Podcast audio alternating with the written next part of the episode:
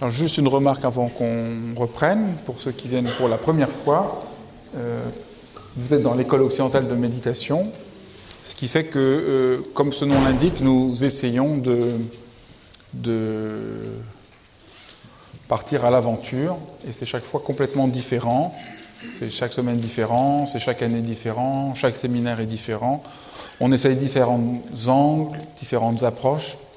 Et depuis janvier, nous sommes dans un cycle unique, c'est pas du tout comme ça d'autrefois, d'un rapport entre la philosophie et la méditation. Nous essayons de faire un travail pour relire toute l'histoire de la philosophie en regardant l'aspect de méditation qu'il pourrait y avoir dans l'histoire de la philosophie. C'est une manière d'essayer de, de, considérer que la méditation n'est pas que quelque chose d'oriental, qu'elle existe, même si c'est plutôt dans les marges de l'histoire officielle de la philosophie. Et chaque semaine, nous avançons et allons de surprise en surprise parce que l'endroit ou l'espace de résonance de la méditation n'est pas du tout euh, le même à chaque fois.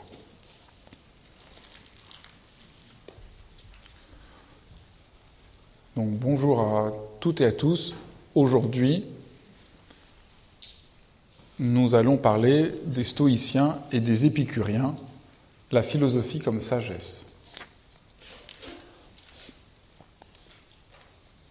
Je vais vous lire d'abord euh,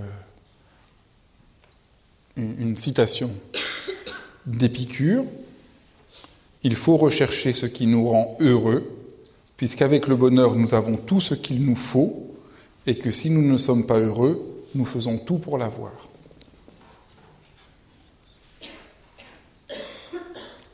Et une phrase d'Épictète, ne demande point que les choses arrivent comme tu les désires, mais désire qu'elles arrivent comme elles arrivent, et tu prospéreras toujours. Ne demande point que les choses arrivent comme tu les désires, mais désire qu'elles arrivent comme elles arrivent, et tu prospéreras toujours.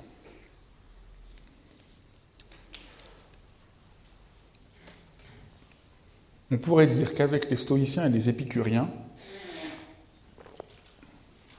on a à la fois l'invention de la philosophie comme sagesse et l'invention de la sagesse comme une tranquillité profonde de l'âme. Je crois que pour comprendre les épicuriens et les stoïciens, il faut euh, partir du, fait que euh, ces deux courants naissent de la prise en vue, enfin, naissent de la question que fait-on quand tout fout le camp Que fait-on quand rien ne va plus? Voilà, c'est ça. C'est ça par où il faut que nous commencions si nous voulons euh, entendre ce qu'il s'agit avec les stoïciens et les épicuriens. On parle aujourd'hui beaucoup d'une crise des valeurs, mais ce n'est pas du tout nouveau. Les épicuriens et les stoïciens font face à cette expérience-là.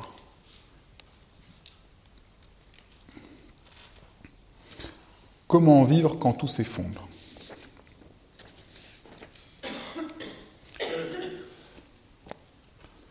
C'est pour ça qu'on a pu parler à un moment que le stoïcisme est devenu l'idéologie des Romains instruits, parce qu'elle était justement une manière de répondre à une crise, une crise profonde. Épicure, qui a vécu euh, en 306 avant Jésus-Christ. Enfin, il a fondé l'école en 306 avant Jésus-Christ. On n'a pas assez de date de naissance et de mort. Ça vous donne une, idée. Et Lucrèce, qui a vécu, lui, 80, euh, de moins 95 à moins 50 avant Jésus-Christ, donc pas du tout la même époque, ont tous deux vécu des époques de crise et de bouleversement. Pour le monde grec, si vous voulez, la grande, la grande crise, c'est euh, la chute de l'empire euh, d'Alexandre.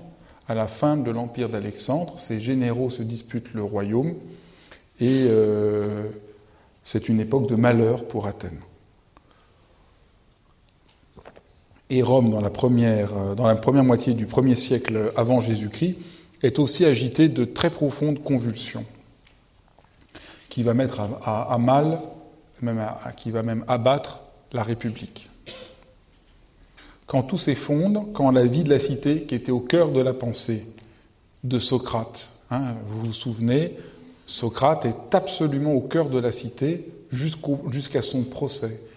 Quand il n'y a plus de possibilité d'avoir un rapport à une cité juste, qu'est-ce que nous pouvons faire? La philosophie change dans un sens de, de n'est plus pensée de la même manière. Et il y a une réponse que vont faire les stoïciens et les épicuriens quand la situation n'est plus solide, quand tout fout le camp, alors il faut rechercher une sagesse en soi-même.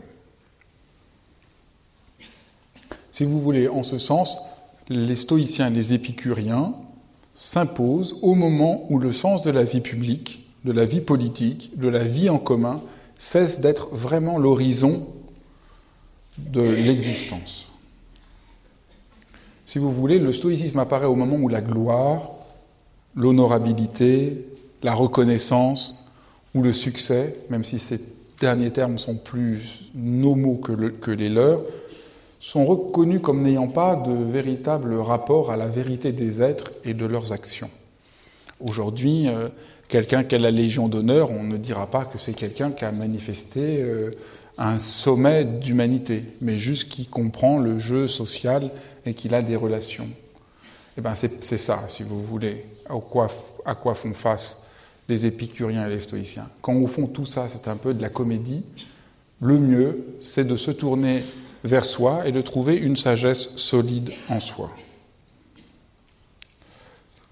Voilà une des manières dont Épictète en parle dans le manuel.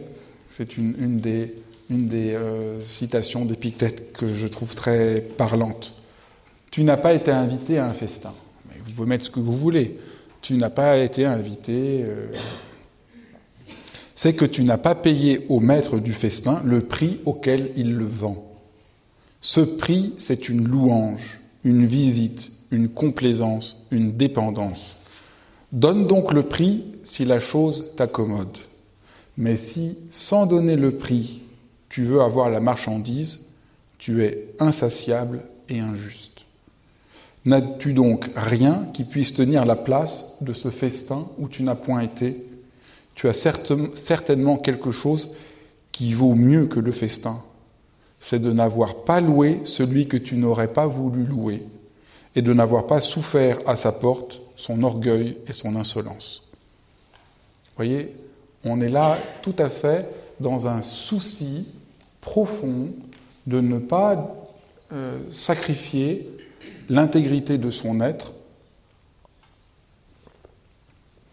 et donc de ne pas euh, et de garder donc sa dignité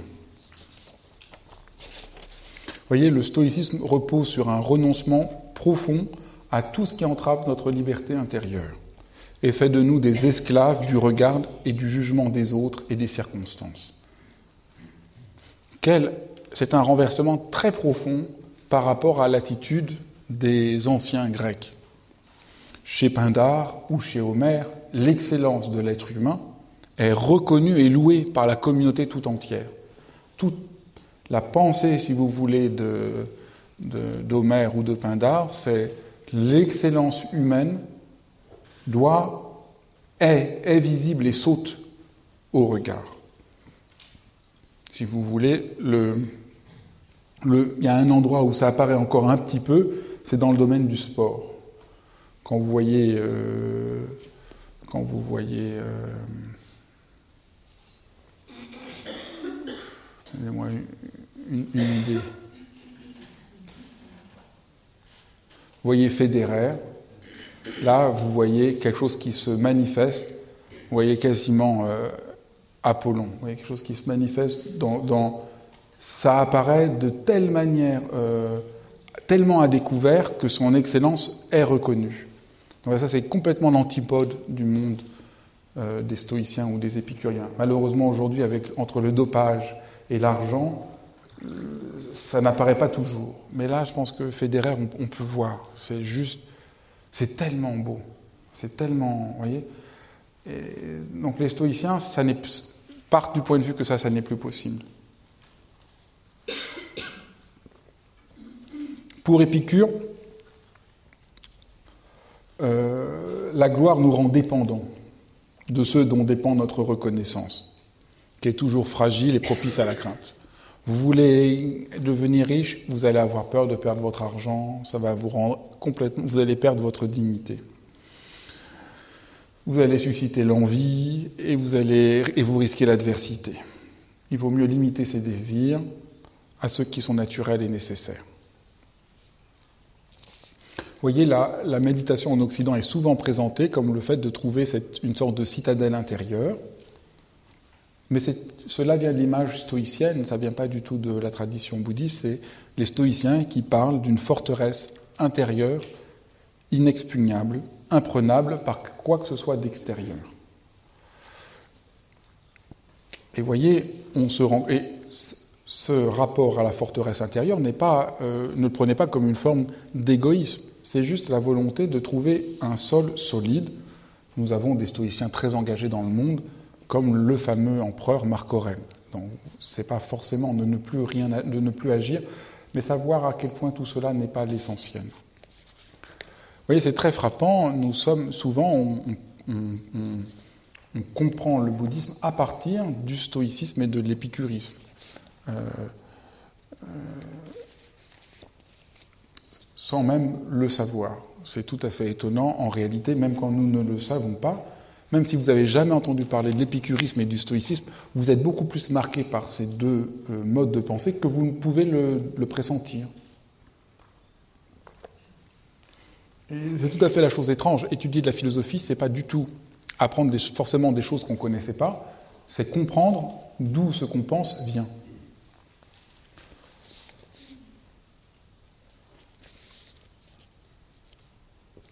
Donc ça, c'était le premier point quand, la, quand s'appuyait sur une sorte de conscience morale forte. Voilà ce que nous proposent les stoïciens et les épicuriens. Le deuxième point, c'est qu'ils veulent assumer que la philosophie soit euh, un art de vivre. La philosophie, euh, c'est d'abord un art de vivre. Le, le philosophe Pierre qui a beaucoup travaillé sur ces questions, pensent que cela leur vient du rapport à l'Inde. Quand Alexandre a fait ses expéditions, ils ont rencontré des sages indiens, et comme le dit Pierre Hadot, la vie sans convention, selon la pure nature, l'indifférence totale à ce que les hommes considèrent comme désirable ou indésirable, bon ou mauvais, indifférent, qui conduisait à une parfaite paix intérieure, à l'absence de troubles, les impressionna. Je ne suis pas sûr que Pierre Hadot ait, raison, mais c'est indécidable, en tout cas dans l'état des connaissances que je peux avoir. Mais, et ce n'est pas l'essentiel. En tout cas, car il y a aussi là quelque chose qui est le fond de tout être humain. Pour aucun être humain, vivre n'est facile. C'est toujours une question. Et la philosophie antique, en tout cas, que cela lui vienne d'elle-même ou lui vienne d'un rapport à l'Inde, affronte cette question de manière cruciale. Comment vivre? Les lettres d'Épicure sont des lettres qui sont des conseils donnés à ses étudiants, voilà comment tu dois vivre. Épictète écrit un manuel qui dit à ses étudiants, voilà comment vous devez vivre. C'est très étonnant pour nous parce que nous sommes tellement convaincus que la philosophie, c'est ce que nous apprenons en classe de terminale. Pour la plupart, à la rigueur, quelques-uns euh, peuvent faire des études s'ils veulent devenir professeurs de philosophie, mais ça n'a rien à voir avec l'enseignement de la philosophie dans le monde antique. Dans le monde antique, il existait des écoles. Chaque grand philosophe avait son, son école. Alors vous aviez l'académie pour Platon, le lycée pour Aristote, le jardin pour Épicure. Et on choisissait une école en fonction du mode de vie de ceux qui la dirigeaient. Et entrer dans cette école, c'était apprendre à vivre. Alors il y avait certes dans ces écoles de simples auditeurs, et puis il y avait des amis ou des compagnons qui formaient autour d'un maître une communauté.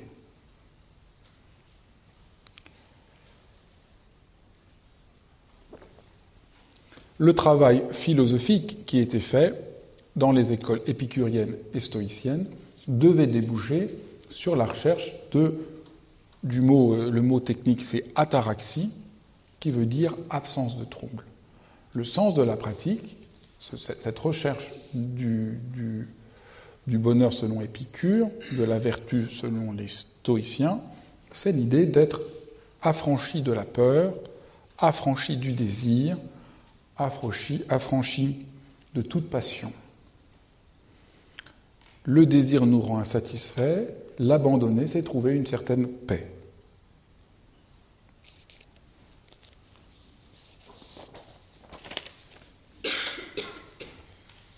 Donc voilà, vous avez vu, d'abord une sagesse quand tout fout le camp, un art de vivre assumé, et maintenant comment atteindre cette paix, comment, comment y arriver, qu'est-ce qu'on y apprenait, qu'est-ce qu'on apprend? Pour le stoïcisme, comme la phrase le disait, d'abord c'est apprendre à distinguer ce qui dépend de nous de ce qui n'en dépend pas. Le travail philosophique est d'abord ce travail. Qu'est-ce qui dépend de nous Qu'est-ce qui n'en dépend pas Ce qui dépend de vous, c'est là ce que vous pouvez agir de manière juste. Mais ce qui ne dépend pas de vous, ce n'est pas la peine d'être malheureux ou de vous plaindre. Si euh, euh, si vous êtes, euh, si vous êtes, si vous avez une mauvaise nouvelle qui vous arrive, ça ne sert à rien d'être en colère parce que vous avez une mauvaise nouvelle, parce que ça ne dépend pas de vous, vous avez la nouvelle, donc ça ne sert à rien. Par contre, ce qui dépend de vous, c'est comment vous allez réagir à cette colère. Donc il y a un exercice à faire, c'est apprendre à distinguer quand on peut faire quelque chose et quand on ne peut rien faire. Quand on ne peut rien faire, ce n'est pas la peine de se torturer je cherchais la citation. Si quelqu'un là, je serais très preneur que vous me l'envoyiez. Je me souviens avoir entendu, euh, quand j'étais euh, jeune, adolescent, le Dalai Lama dire quelque chose d'exactement semblable. Et je rechercherais bien là, si quelqu'un se souvient, où il disait si vous pouvez faire quelque chose, faites-le. Si vous ne pouvez pas, ça ne sert à rien de vous inquiéter. Qui est très proche de cette perspective stoïcienne. Les pensées de Marc Aurèle sont très claires sur ce point. Comment assumer en homme l'inévitable? Comment remplir la fonction qu'implique la qualité d'homme? Réponse l'impassibilité à l'égard des événements qui résultent de la cause extérieure. Justice dans les œuvres dont la cause provient de toi. Sois juste pour ce qui concerne tes actions, sois impassible devant ce qui ne dépend pas de toi.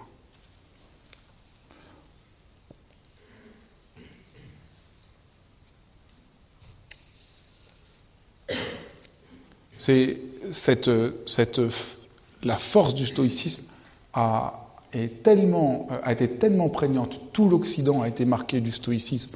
Ça n'a pas du tout été un mouvement qui a disparu.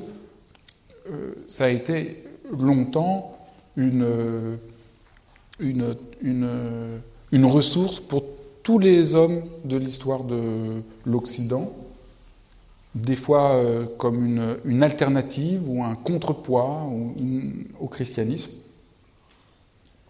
Mais le christianisme a aussi beaucoup intégré le stoïcisme, certains auteurs. Et par exemple, euh, Descartes, tout à fait dans la perspective stoïcienne, dit, dans le discours de la méthode, il, donne, se donne comme maxime, tâchez toujours plutôt à me vaincre que la fortune. La fortune, c'est tout ce qui vous arrive. Hein et à changer mes désirs plutôt que l'ordre du monde. Et généralement, m'accoutumer à croire, m'accoutumer de croire qu'il n'y a rien qui soit entièrement en notre pouvoir que nos pensées. Donc c'est sur nos pensées qu'il faut agir. Voilà pour les stoïciens. Pour les épicuriens, la chose est un peu différente. Dans la perspective, la manière dont, vont, euh, la manière dont les épicuriens vont essayer de travailler pour essayer, la manière dont les épicuriens vont euh, tenter de s'établir dans la paix, dans l'ataraxie, c'est en faisant, en distinguant, cette fois-ci, non pas ce qui dépend de nous, ce qui n'en dépend pas, mais pour distinguer quels sont les plaisirs qu'il faut cultiver parce qu'ils sont naturels et simples, et quels sont ceux qu'il ne faut pas chercher. un enfant va chercher ce qui est bien pour lui et fuir ce qui est mauvais pour lui. Nous devrions faire pareil. Notre vie serait beaucoup plus simple. Juste, il faut faire la distinction entre certains plaisirs qui ont l'air bien mais qui sont des poisons et d'autres choses douloureuses qui, sur le long terme, sont bénéfiques. Par exemple, prendre un médicament pas agréable, c'est pas agréable, mais ça peut nous faire du bien quand même. Donc il faut faire cette distinction. Vous voyez que la pensée d'Épicure n'a strictement rien à voir avec l'expression française des épicuriens. Quand on dit quelqu'un qu'il est un épicurien, c'est quelqu'un qui aime beaucoup jouir de la vie et on ne compte plus les restaurants euh, à Épicure, les épicuriens. Mais pour Épicure, on ne va pas au restaurant chercher des plaisirs comme cela n'a rien à voir avec ce qu'il voit. Le plaisir, certes, il faut certes rechercher le plaisir, mais le plus simple plaisir, c'est la sobriété.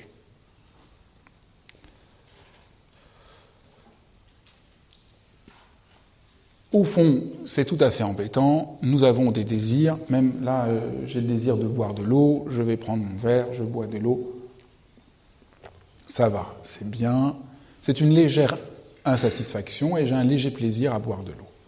Mais le mieux, c'est quand je, suis juste dans le plaisir d'être, sans rien chercher de particulier. Donc les épicuriens n'auront pas du tout envie de chercher les, les plaisirs. On va les caricaturer déjà du temps d'Épicure on va parler de pourceaux qui se, qui se plaisent dans le plaisir, mais c'est, une mécompréhension que dénonçait, euh, comme il le disait, ce ne sont pas les boissons, la jouissance des femmes ni les tables somptueuses qui font la vie agréable, c'est la pensée sobre qui découvre les causes de tout désir et de toute aversion et qui chasse les opinions qui troublent les âmes. Et tout particulièrement toutes les opinions imposées par la religion, qui prétendrait qu'il y aurait des dieux qui vous puniraient si vous feriez des choses. Non, non, les dieux sont à leur place, les hommes sont à leur place. Il, faut se arrêter toutes ces superstitions pour trouver un vrai sens de calme.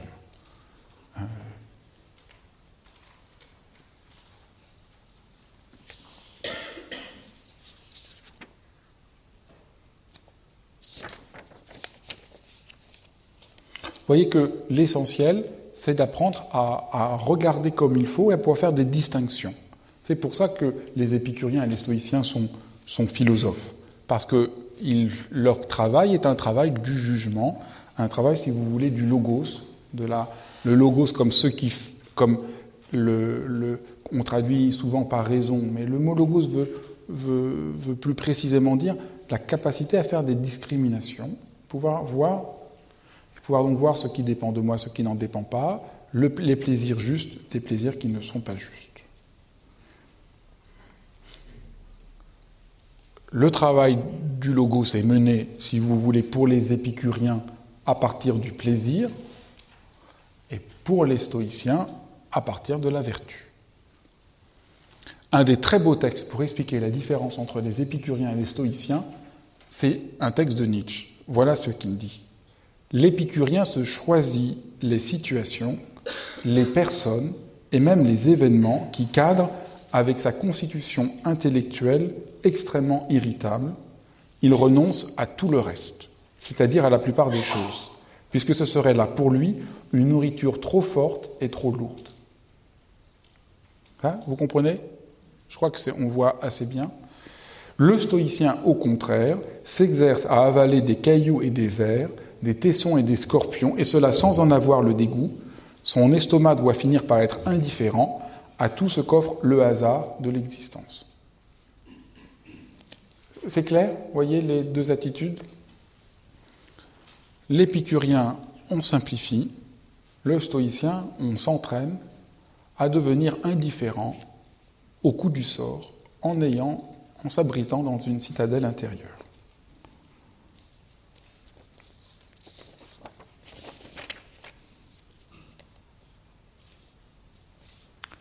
Voilà la présentation des épicuriens et des stoïciens. Voilà la première partie de ce dont je voulais vous parler. C'est clair pour tout le monde? À première vue, tout cela semble infiniment proche de la pratique de la méditation. D'une manière telle, qu'on a l'impression qu'on a peut-être même trouvé la terre, la terre ferme, qu'enfin nous avons trouvé la philosophie la plus proche de la pratique de la méditation. Et on pourrait même dire que la réception du bouddhisme en Occident est très profondément marquée par le stoïcisme et l'épicurisme. On pourrait quasiment euh, parler comme ça de la pratique de la méditation. La méditation comme une manière d'être dans le présent, dans la simplicité, en renonçant aux choses extérieures et en menant une vie simple, l'épicurisme, et la méditation comme une manière de trouver abri dans une citadelle intérieure en, faisant un travail solide et sérieux sur soi-même.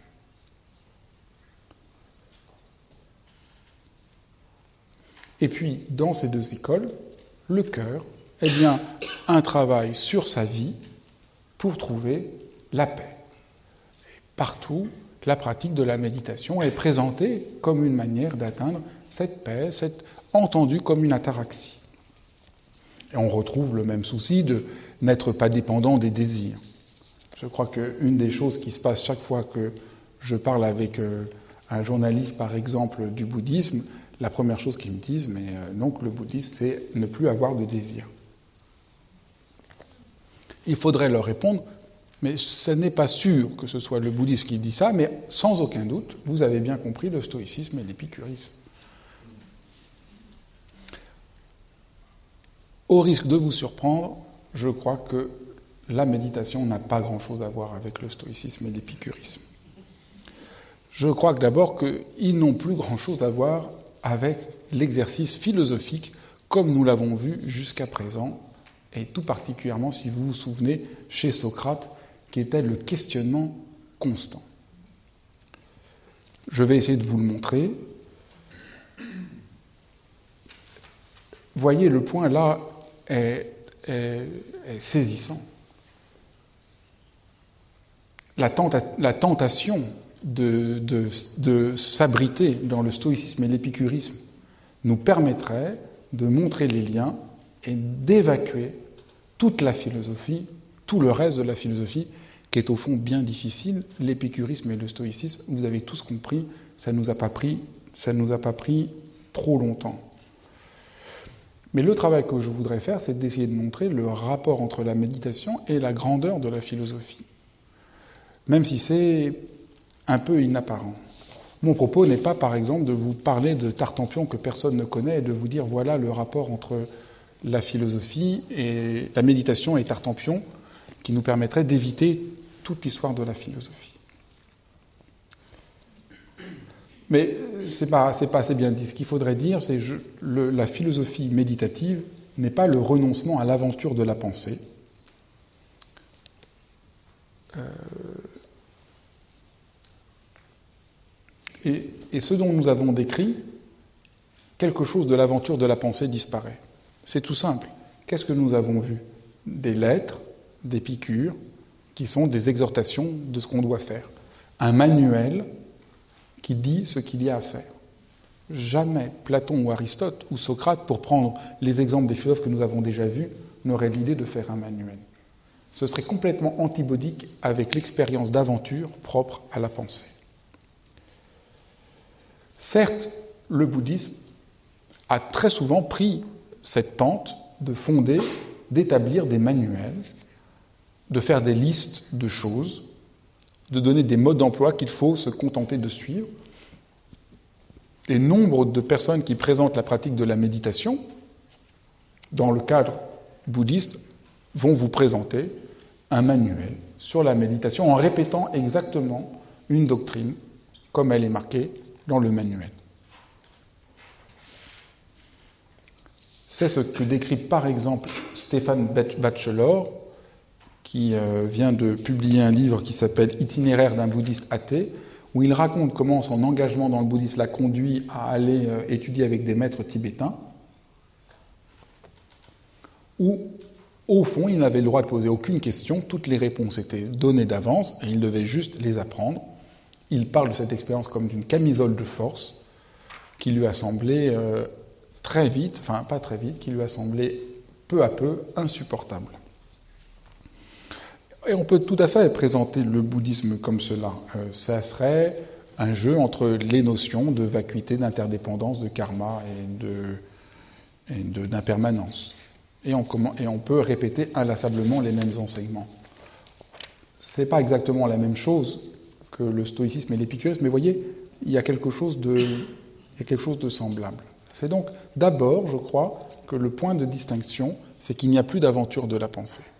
Et que la méditation n'est pas le renoncement à l'aventure de la pensée, ce n'est pas de chercher le calme, c'est de partir au contraire, comme nous l'avons vu jusqu'à présent, de partir à la recherche de la plénitude de l'expérience en prenant les risques pour ce faire. Je crois même qu'il y a euh, un danger d'une pensée du bon sens, comme euh, je viens de vous la présenter. Au fond, tout le monde est d'accord pour cette pensée du bon sens, mais qui masque souvent une forme de totalitarisme.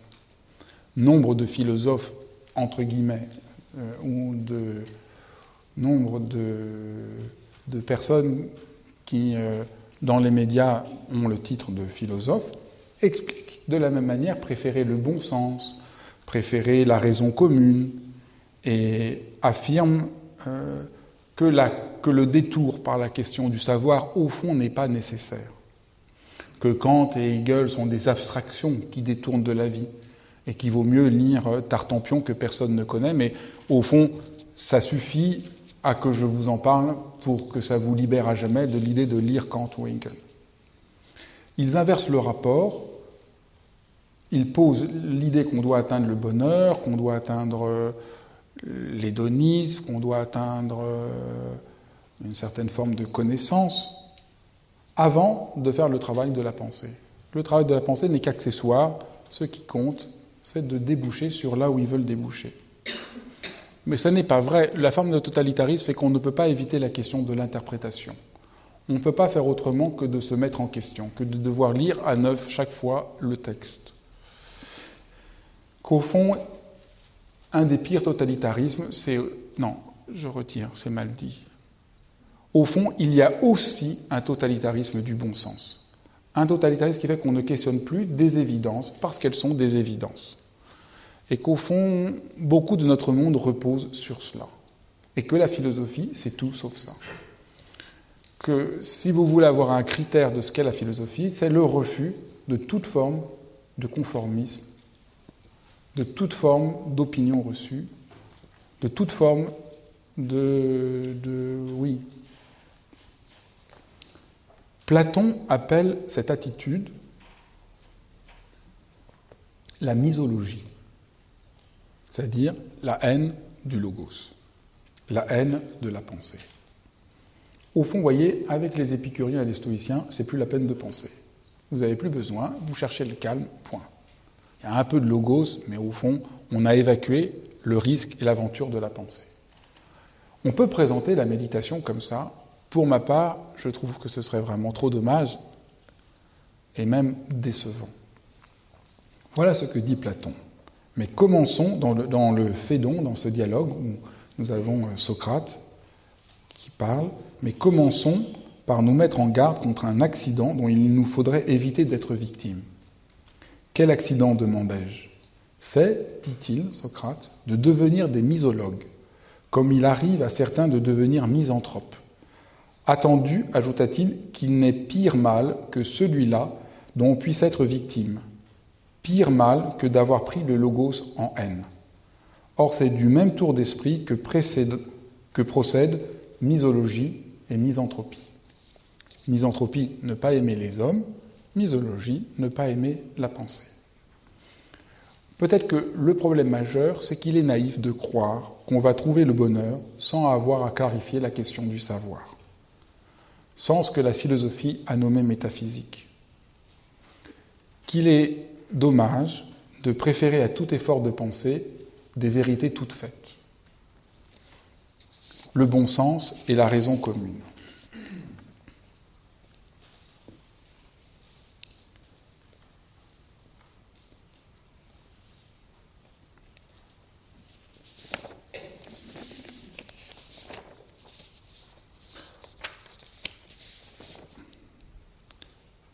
Ce refus de la pensée prend aussi le visage, paradoxalement, chez les stoïciens, comme une domination de la raison. Mais la domination de la raison, quand elle devient euh, un peu mécanique, ne suffit pas à rentrer dans l'ampleur de la pensée.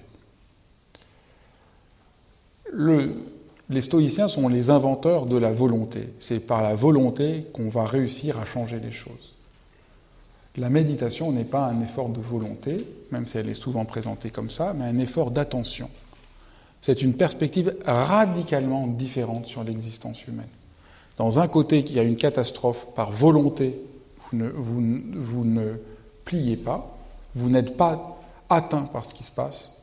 Dans la perspective de la méditation, vous pouvez être atteint par ce qui vient, mais vous regardez avec attention ce qui vient, comment cela vient. Vous n'êtes pas prisonnier de ce qui advient, non pas par un sursaut de la volonté, mais par un sursaut de l'attention. Vous voyez, c'est un renversement, c'est une différence très profonde. La méditation, comme elle est comprise dans le stoïcisme, tente de nous préserver d'être touchés par les choses et par le monde. Et voyez comment la méditation est comprise aujourd'hui comme ça. Et à mon avis, il serait préférable de se dire que la méditation, ce n'est pas de devenir insensible, ce n'est pas l'ataraxie, c'est développer de l'attention, quel que soit ce qui advient, en se laissant toucher par l'ampleur de la réalité. C'est non pas se retirer du monde, mais pouvoir être pleinement en rapport au monde. Ce n'est pas ne plus jamais pleurer devant la souffrance, c'est pouvoir pleurer, mais en développant de l'attention devant ce qui se passe.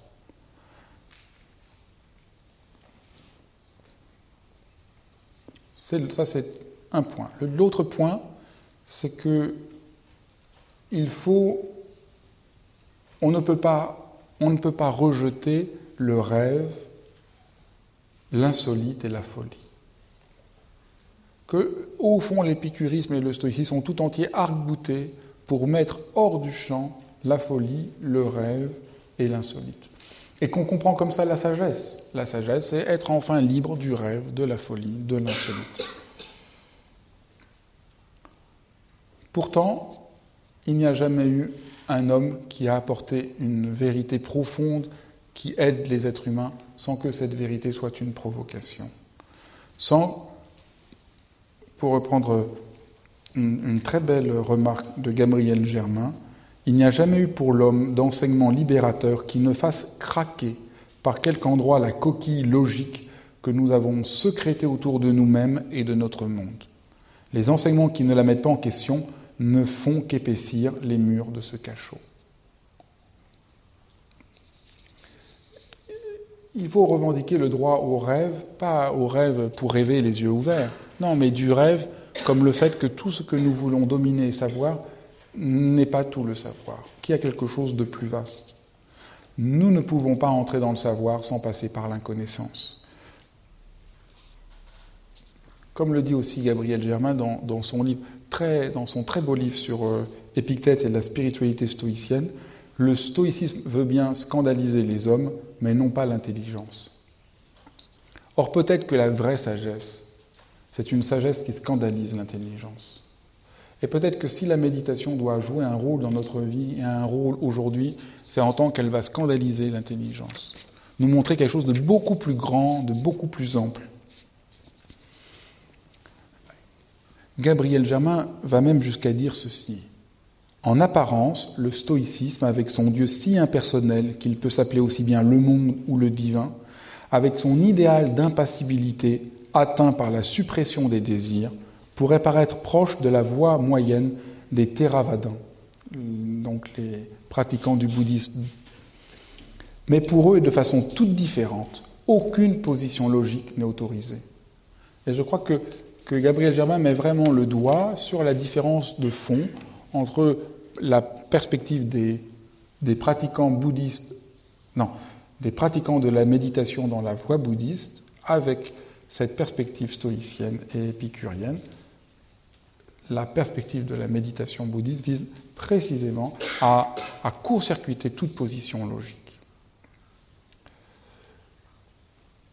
Sans compter la folie propre aux, au grand véhicule où nous où nous pratiquons dans l'aspiration d'aider tous les êtres sentants à moins souffrir. Quelle folie délirante, dirait un stoïcien ou un épicurien, prendre le vœu les êtres humains sont innombrables, je fais le vœu de les sauver tous. Les passions et la confusion est inextinguible, je fais le vœu de la libérer tout entière. Voilà, au fond, ce qui est au cœur de la perspective de la méditation dans la perspective bouddhique, à mon avis. Et je crois qu'elle est à mille lieues, voyez, de la perspective des stoïciens et des épicuriens. Enfin, la sagesse n'est vue par eux que comme un apaisement, que de manière négative, une sorte de pansement général de l'être. Notre idée de la sagesse, c'est l'idée un peu de se vider la tête. Si bien que j'ai peur que l'esprit s'envole du coup. La Sophia, si vous vous souvenez, la Sophia, c'est qui était nommée sagesse par les grands penseurs, euh, les grands philosophes grecs, n'avait rien à voir de cette entente euh, un peu éthérée de la sagesse. Elle avait à voir avec une maîtrise très haute et profonde, un savoir qui dépasse toute spécialisation dans son éminence la plus haute. Cette idée, quand on connaît quelque chose à fond, on le connaît de telle manière qu'on en est transformé et qu'on a un rapport réel sur le monde. Vous lisez les propos de Cézanne ou de Matisse, vous voyez que le ou de Einstein, vous voyez qu'ils ne sont pas enfermés, que leur véritable savoir, qui les a travaillés, leur permet d'avoir un regard très ample, très profond sur la réalité. On ne peut pas arriver, nous dit la philosophie, à la sagesse par une attitude juste empirique. Il faut en passer par un travail de tout l'être dans la direction du savoir. Je crois que je crois que c'est ainsi qu'il faudrait entendre la méditation, non pas comme ce qui est opposé au savoir, mais comme ce qui nous met en rapport à la vérité du savoir.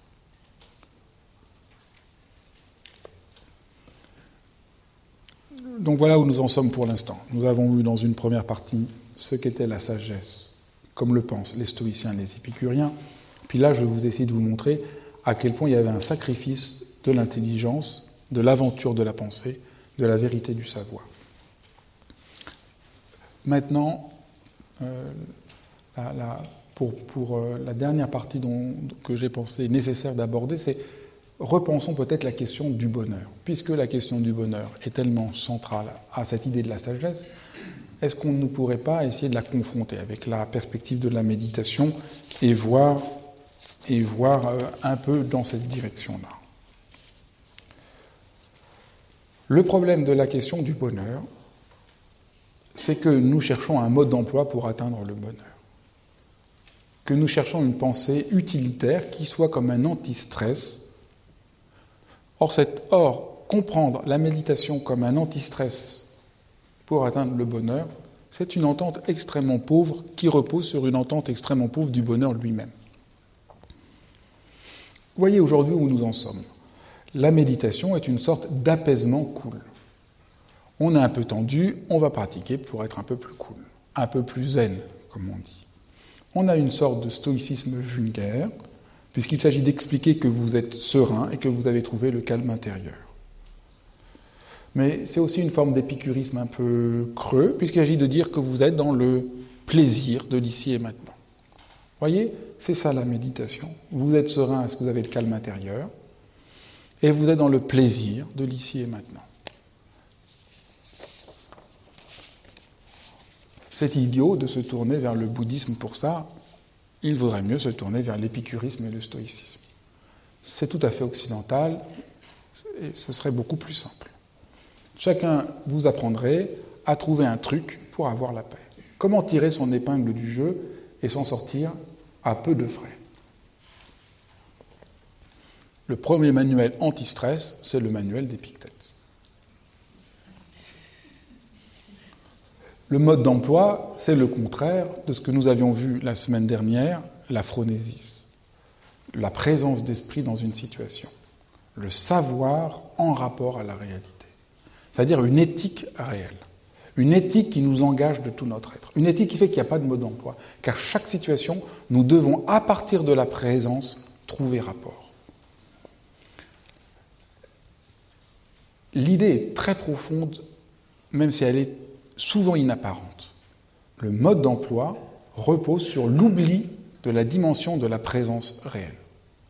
Vous cherchez un mode d'emploi quand vous n'avez plus de contact à votre être. Or, la méditation est exactement à l'inverse, le fait de faire confiance à son propre être et à la présence pour trouver justesse dans la situation à neuf, à chaque fois, sans garantie, sans manuel, sans mode d'emploi. Le mode d'emploi, plus profondément, va contre la vérité de l'existence humaine et de notre existence. Un mode d'emploi est tout à fait nécessaire pour se servir d'un nouveau téléphone que vous avez acheté, si vous avez la patience de lire le mode d'emploi. Moi, je n'ai toujours pas compris quelle était la touche que je devais faire pour éviter que d'un seul coup, je n'entende plus la sonnerie du téléphone.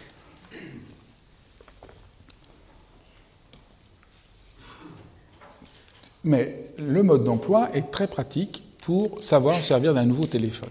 Si je lis le mode d'emploi, que vous lisez le mode d'emploi, c'est exactement pareil. Il n'y a pas de différence. Mais déjà, quand nous lisons une recette de cuisine, c'est pas tout à fait pareil chez vous et chez moi. Il suffit que, les ingrédients qu'on a achetés ne proviennent pas de la même ferme, soient pas les mêmes, à la même température. Ça, je vous dis, si vous lisez le mode d'emploi pour faire euh, la mayonnaise, mais que vous ne savez pas la température de l'œuf, ça ne marche pas.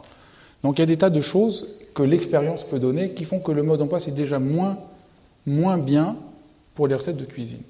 Mais alors pour l'existence humaine L'existence est tellement plus compliquée encore que faire un repas. L'idée d'un mode d'emploi est une idée tout à fait étrange. L'idée que c'est comme cela qu'on va travailler avec le stress, voyez, est tout à fait erronée et, repose aussi sur une compréhension tellement étrange du stress. Pensez déjà que la méditation est une arme anti-stress, est un aveuglement, parce que dès que vous êtes anti quelque chose, vous n'êtes plus en rapport à la vérité de, ce que vous êtes. La vérité de la méditation ne peut pas se comprendre à partir du stress et du non-stress. Elle est en amont de cette dimension. À l'instant où vous êtes dans la dimension du stress, vous ne pouvez plus comprendre la méditation. C'est pas que le stress c'est bien, c'est pas que la méditation, c'est pas que la méditation ne peut rien faire contre le stress, mais qu'elle fasse quelque chose pour le stress ou qu'elle ne fasse rien, dès que nous sommes dans cette discussion, nous ne sommes plus en rapport à la méditation.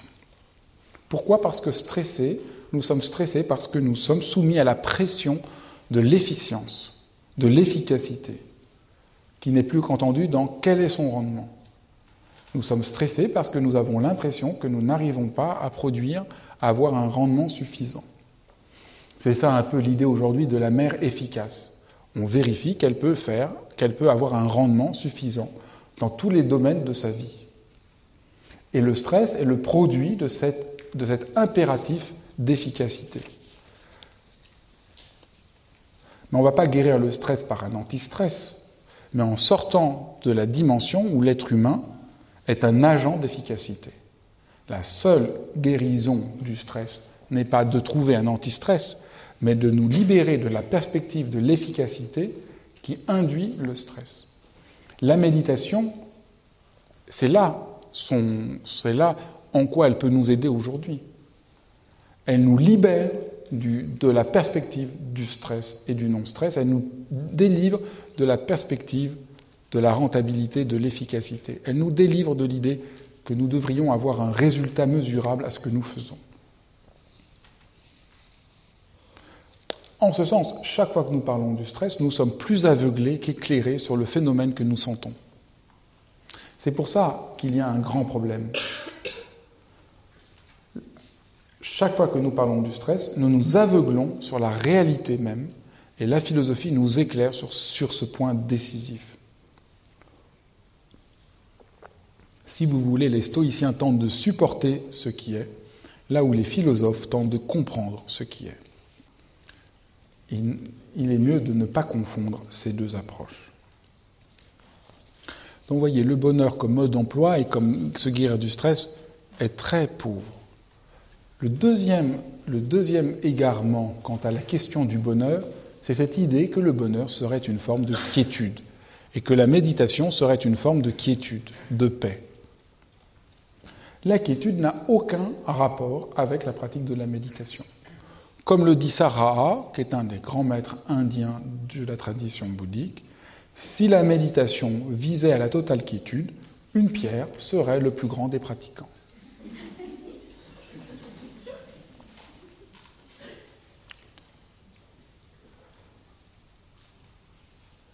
La paix stoïcienne, la paix épicurienne, la paix de ce bouddhisme tisane ou de cette méditation euh, qu'on va réussir à vendre en grande surface se gagne au prix d'un enfermement, d'une protection, d'un repli, alors que la méditation est un exercice pour se familiariser avec l'ouvert, pour apprendre l'ouvert.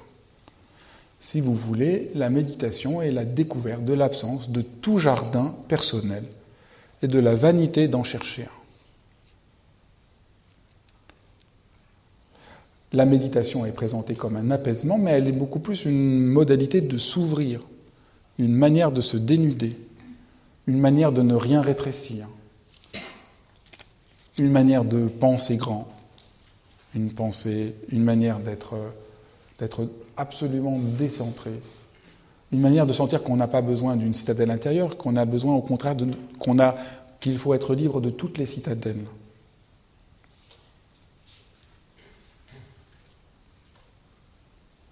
Nous voudrions que la méditation s'adapte à nos problèmes, mais c'est à nous de nous adapter à la méditation. C'est à nous d'entrer dans la méditation. L'asservissement de notre temps, c'est de vouloir tout ramener à ce que nous voulons dans la subjectivité étroite de ce qui nous vient. Que la méditation nous aide pour ça, que cela nous aide pour ça. Vous voyez tout. Mais quand nous parlons comme ça, nous voyons de manière très étroite. Tout l'enjeu, c'est d'entrer dans la méditation et par là de découvrir une dimension de réalité, de présence et d'être infiniment plus grande que ce que nous pensions au départ. Et la philosophie de même. La philosophie est une manière d'entrer dans la pensée de telle manière que nous, allons voir le monde comme nous ne le voyions pas auparavant. Ce que je dénonçais dans la misologie des philosophes euh, à la mode, c'est que vous n'êtes que confirmé dans ce que vous savez.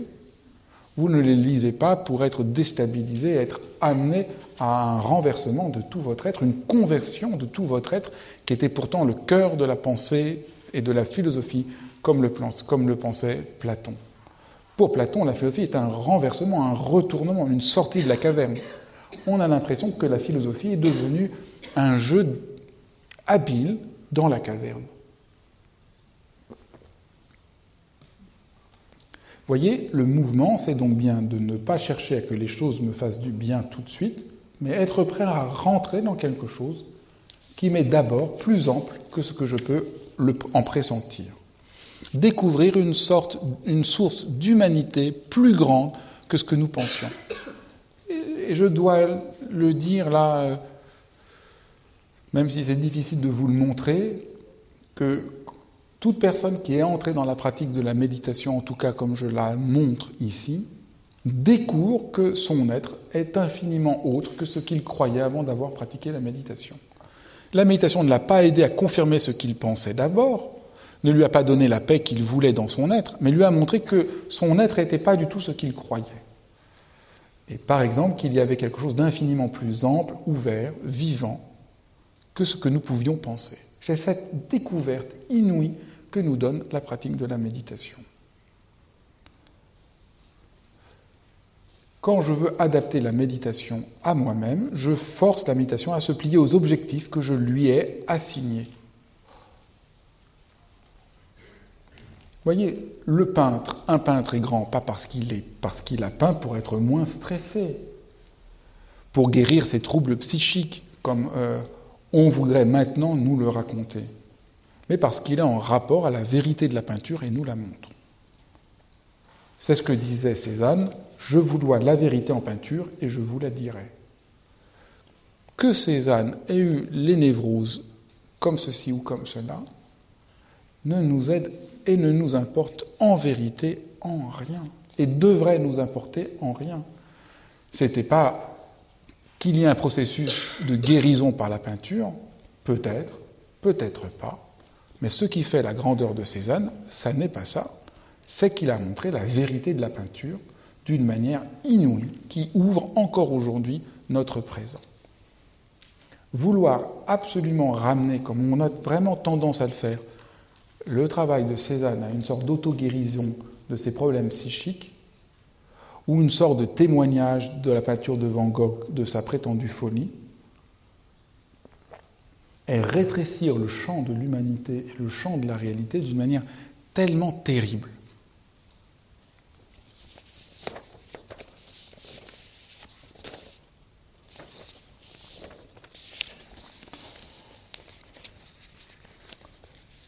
Pour nous, le bonheur, c'est le fait d'être installé quelque part. Le mot grec pour bonheur, c'était e d'ammonia. E, bon, d'amon, d'ammonia, le démon. Mais le démon, comme l'entend Socrate, n'a pas grand-chose à voir avec notre entente du démon. Vous savez peut-être que Socrate a témoigné, et c'est peut-être une des raisons pour lesquelles il fut condamné dans son procès, parlait qu'il avait un démon qui lui parlait, surtout en lui disant non. À des moments, comme une voix lui disait non, sans qu'il en comprenne la raison. Et il s'arrêtait et il écoutait cette voix qui parlait en lui. C'est pas le daimon n'est pas une sorte de divinité transcendante, c'est celui qui donne. L'étymologie de daimon, c'est le même que donner. Le daimon, c'est celui qui, chez Socrate, donne. Le daimon est celui qui donne. Le bonheur, c'est d'être à l'écoute du daimon qui donne comme il faut. Le mot bonheur le dit aussi, puisque le mot bonheur veut dire bonne heure, de bonne augure, c'est-à-dire ce qui accroît, ce qui augmente. À la fin de la République, Platon nous dit que, nous, que raconte un mythe dans lequel les âmes, avant de, venir dans un corps, choisissent leur daimon. Le bonheur, c'est le bon accord avec le daimon, avec ce que donne le daimon.